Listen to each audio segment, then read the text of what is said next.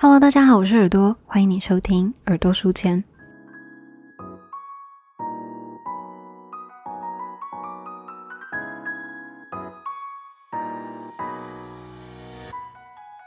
今天要来跟大家介绍的这本书呢，就是我们的数位政委唐凤前阵子推荐的一本书，它叫做《Radical Market》，那台湾翻成激进市场。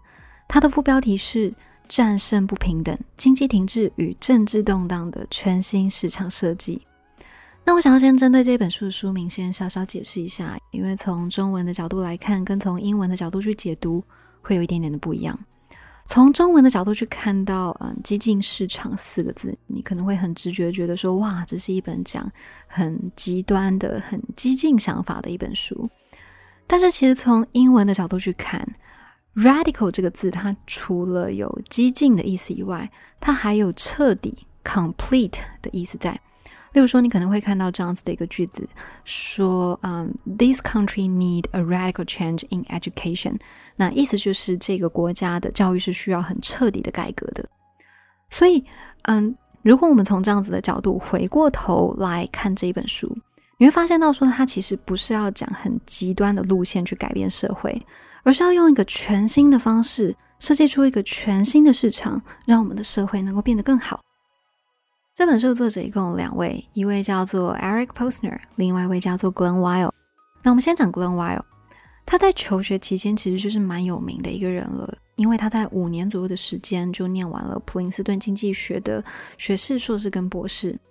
那后来在他毕业以后呢，在二零一一年的时候，他就开始在芝加哥大学教价格理论，还有数位经济，差不多待了三年左右的时间。后来他就进入了微软担任顾问，这差不多是他的背景介绍。那书里面讲到的平方投票法 （quadratic voting） 的部分，最一开始就是由他提出来的。那我待会会再进一步的介绍什么是平方投票法，这是蛮有意思的一个概念。我们先来介绍第二位作者。这本书的另外一位作者，他叫做 Eric Posner，他是芝加哥大学法学院的教授。那他从二零一三年的时候就开始陆陆续续的投书媒体，去提出一些关于移民政策啊，还有数据自主权这样子概念的一些相关文章。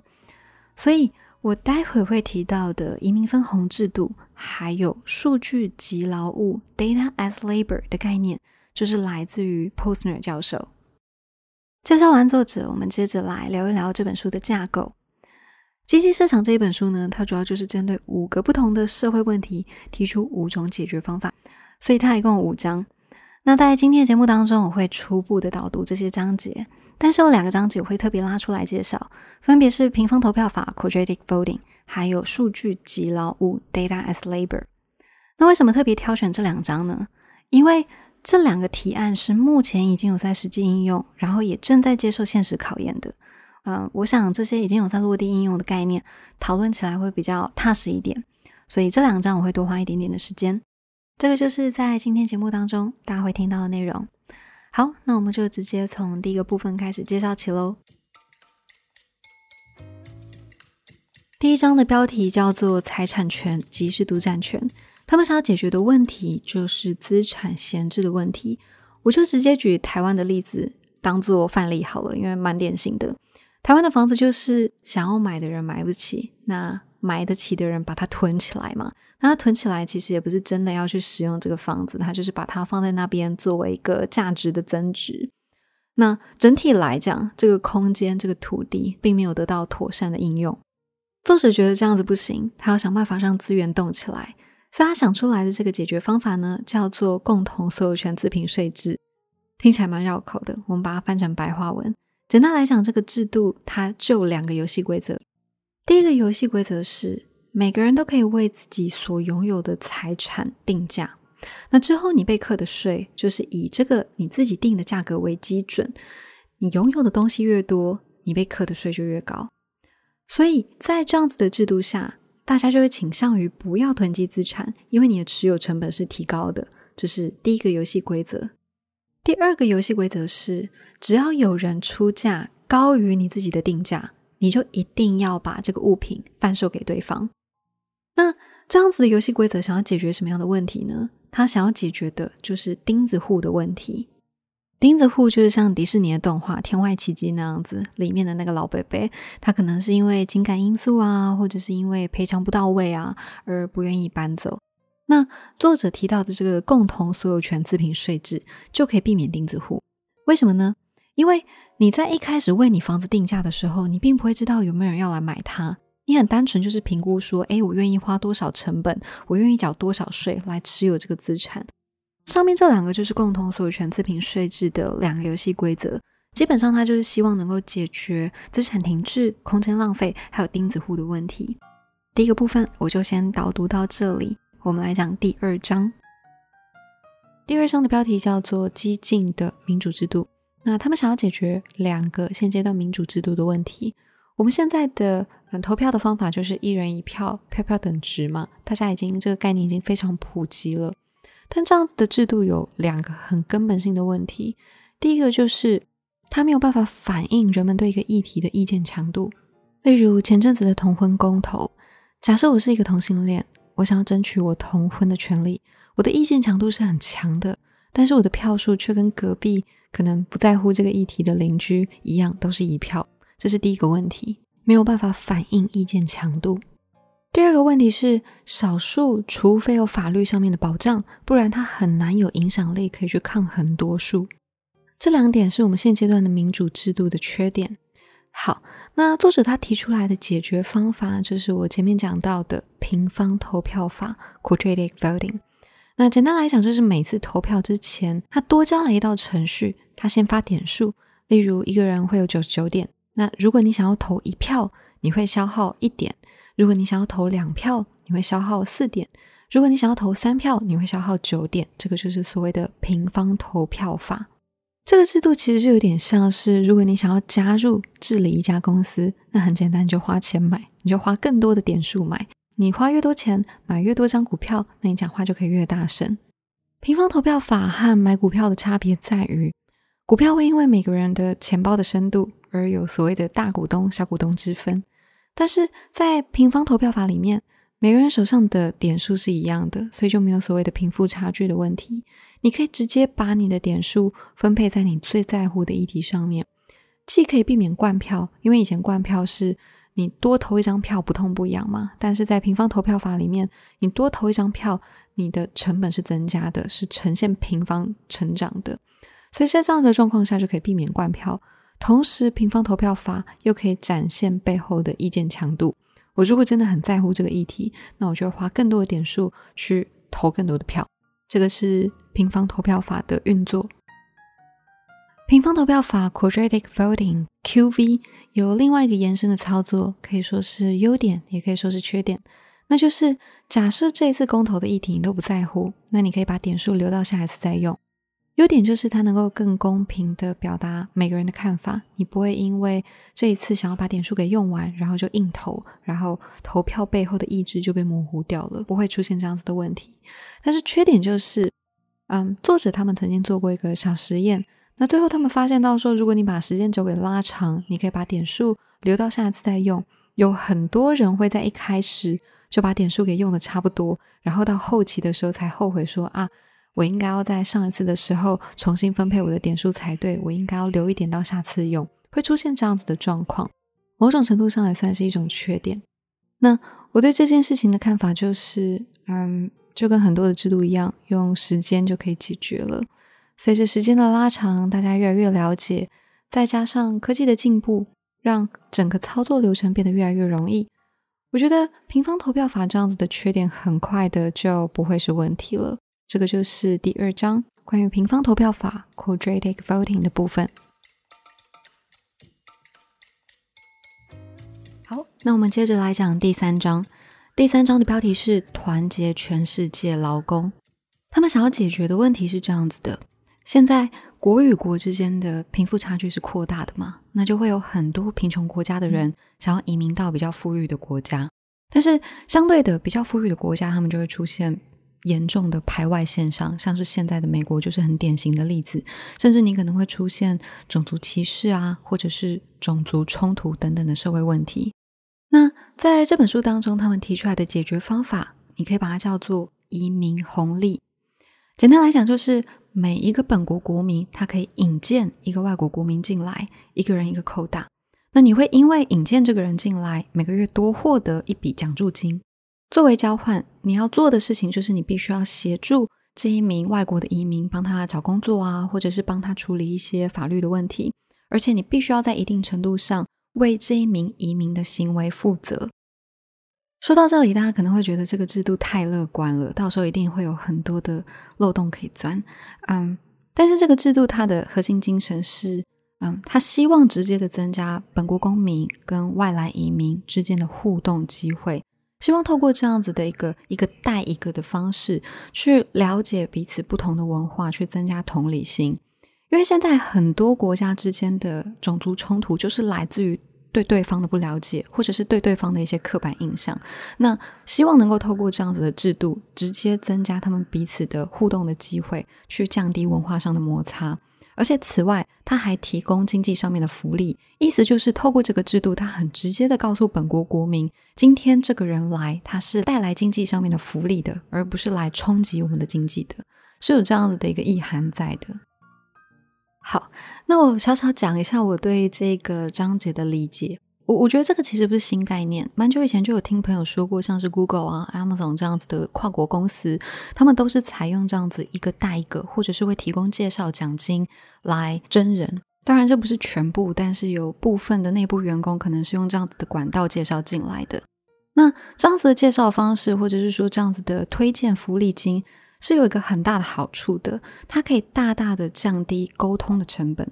怎么说呢？很多时候，一个新人进来，你还需要花时间了解他，那可能双方之间的沟通都还在很客套的阶段，会花比较多的时间去熟悉彼此。但如果是一个朋友介绍进来的话，可能一到两天就可以把公司都熟悉的差不多了。这个就是降低内部的沟通成本。那我想一样的道理也可以类比到移民分红制度上面。他们都可以达到双边互惠、缩减磨合期的效果。这个就是这本书的第三章，针对移民问题、国际劳工衍生出来的冲突提出来的解决方案。我们接着来讲这本书的第四个部分，第四章的标题叫做“肢解八爪大章鱼”。那在这个章节，他想要解决的问题，简单来讲就是垄断的问题。现在有很多国际型的机构投资人嘛。那他们可能会为了要分散风险，或者是增加他们的经营绩效，他们会投资同一个产业的很多家公司，那就会产生一个效应，我叫它光华商场效应。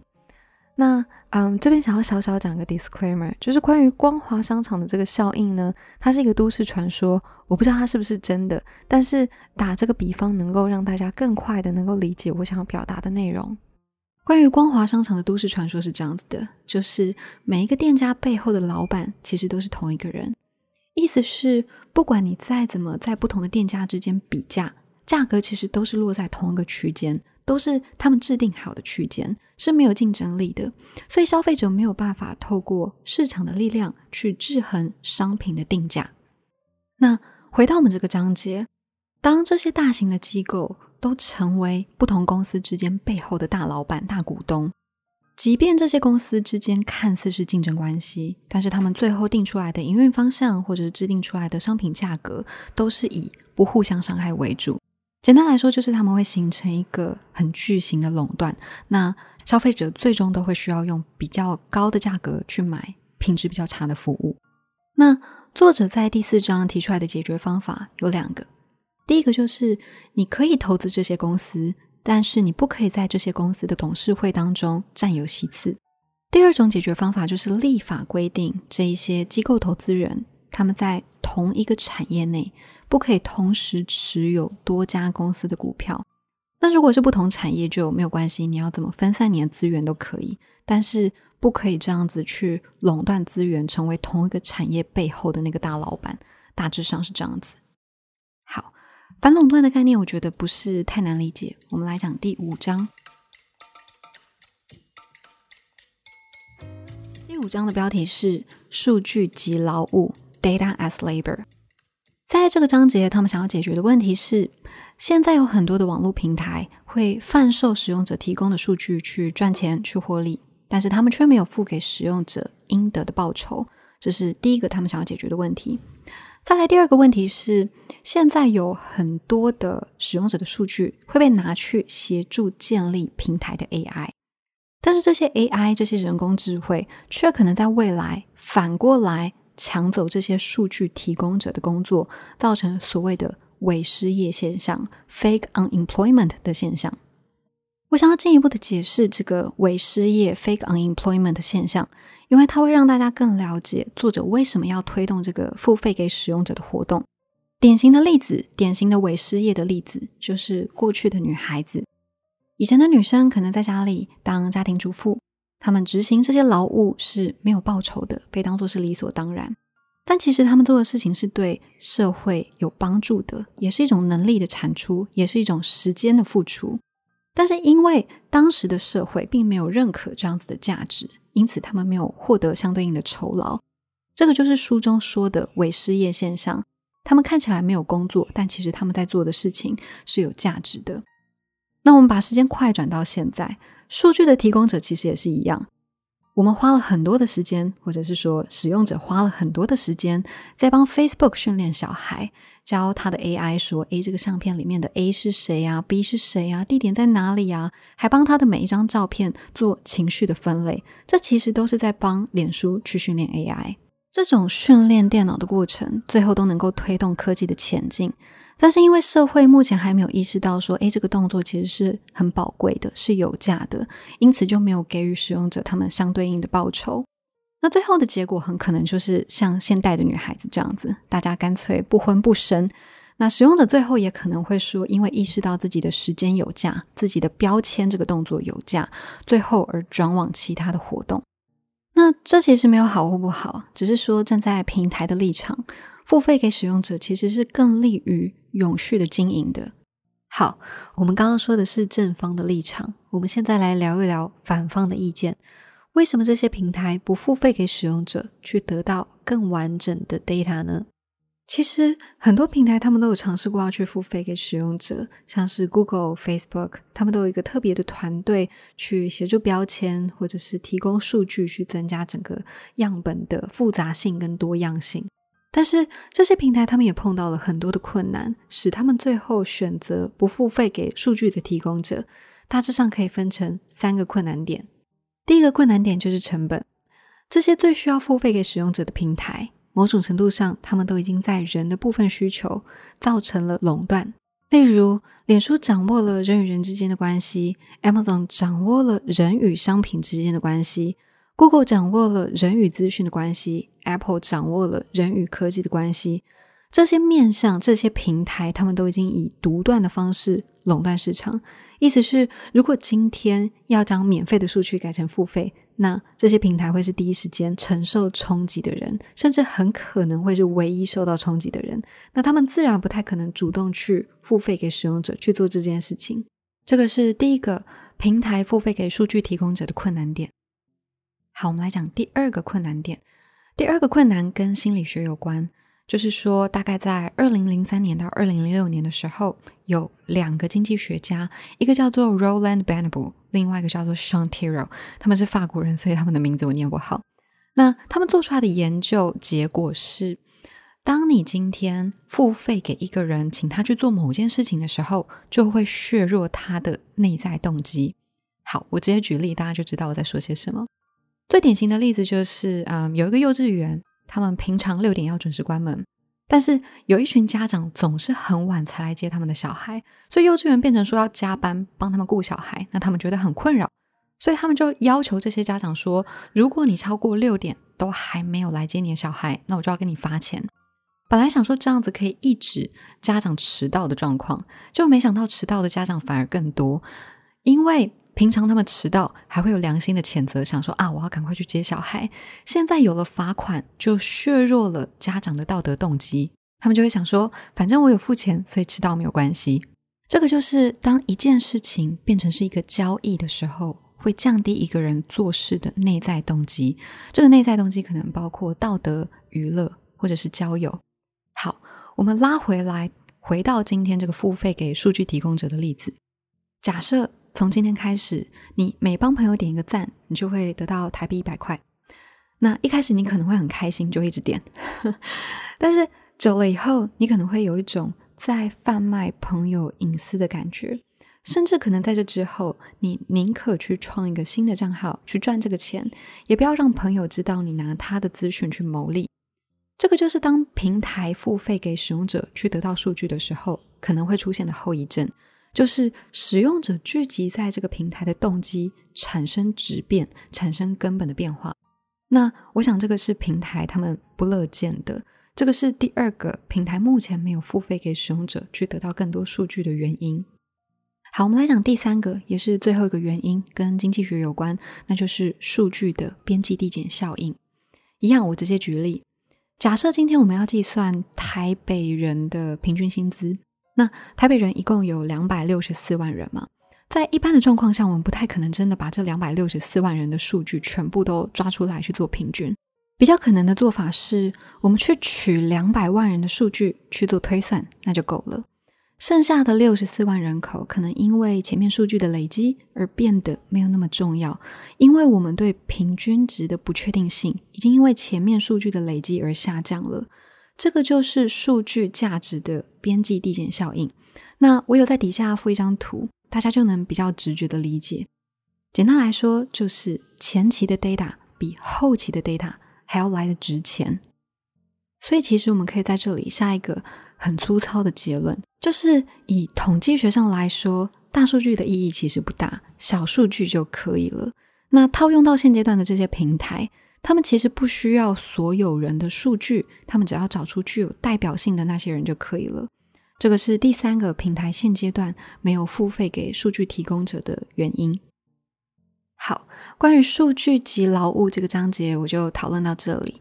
其实它后面还有再继续延伸探讨到像是神经网络 （neural network） 或者是样本复杂度的议题，我个人觉得非常的精彩。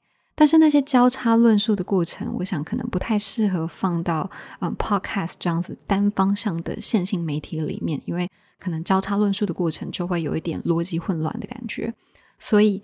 大家感兴趣的话，都可以在延伸阅读《激进市场》这一本书，我个人非常的推荐。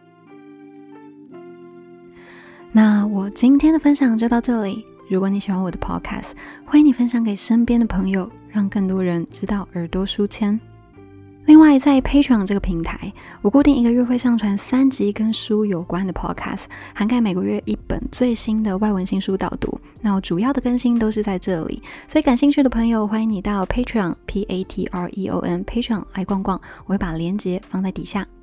我的最新资讯都会放在 Instagram，我的 IG 是 E A R D U O 点 P O D C A S T，欢迎你到 IG 来找我玩。最后要谢谢。每一位来信帮我加油打气，尤其是到 Patreon 支持我的朋友，真的非常谢谢你们。那我会继续加油的。那我今天的分享就到这里，谢谢你们的收听，我们下次再见。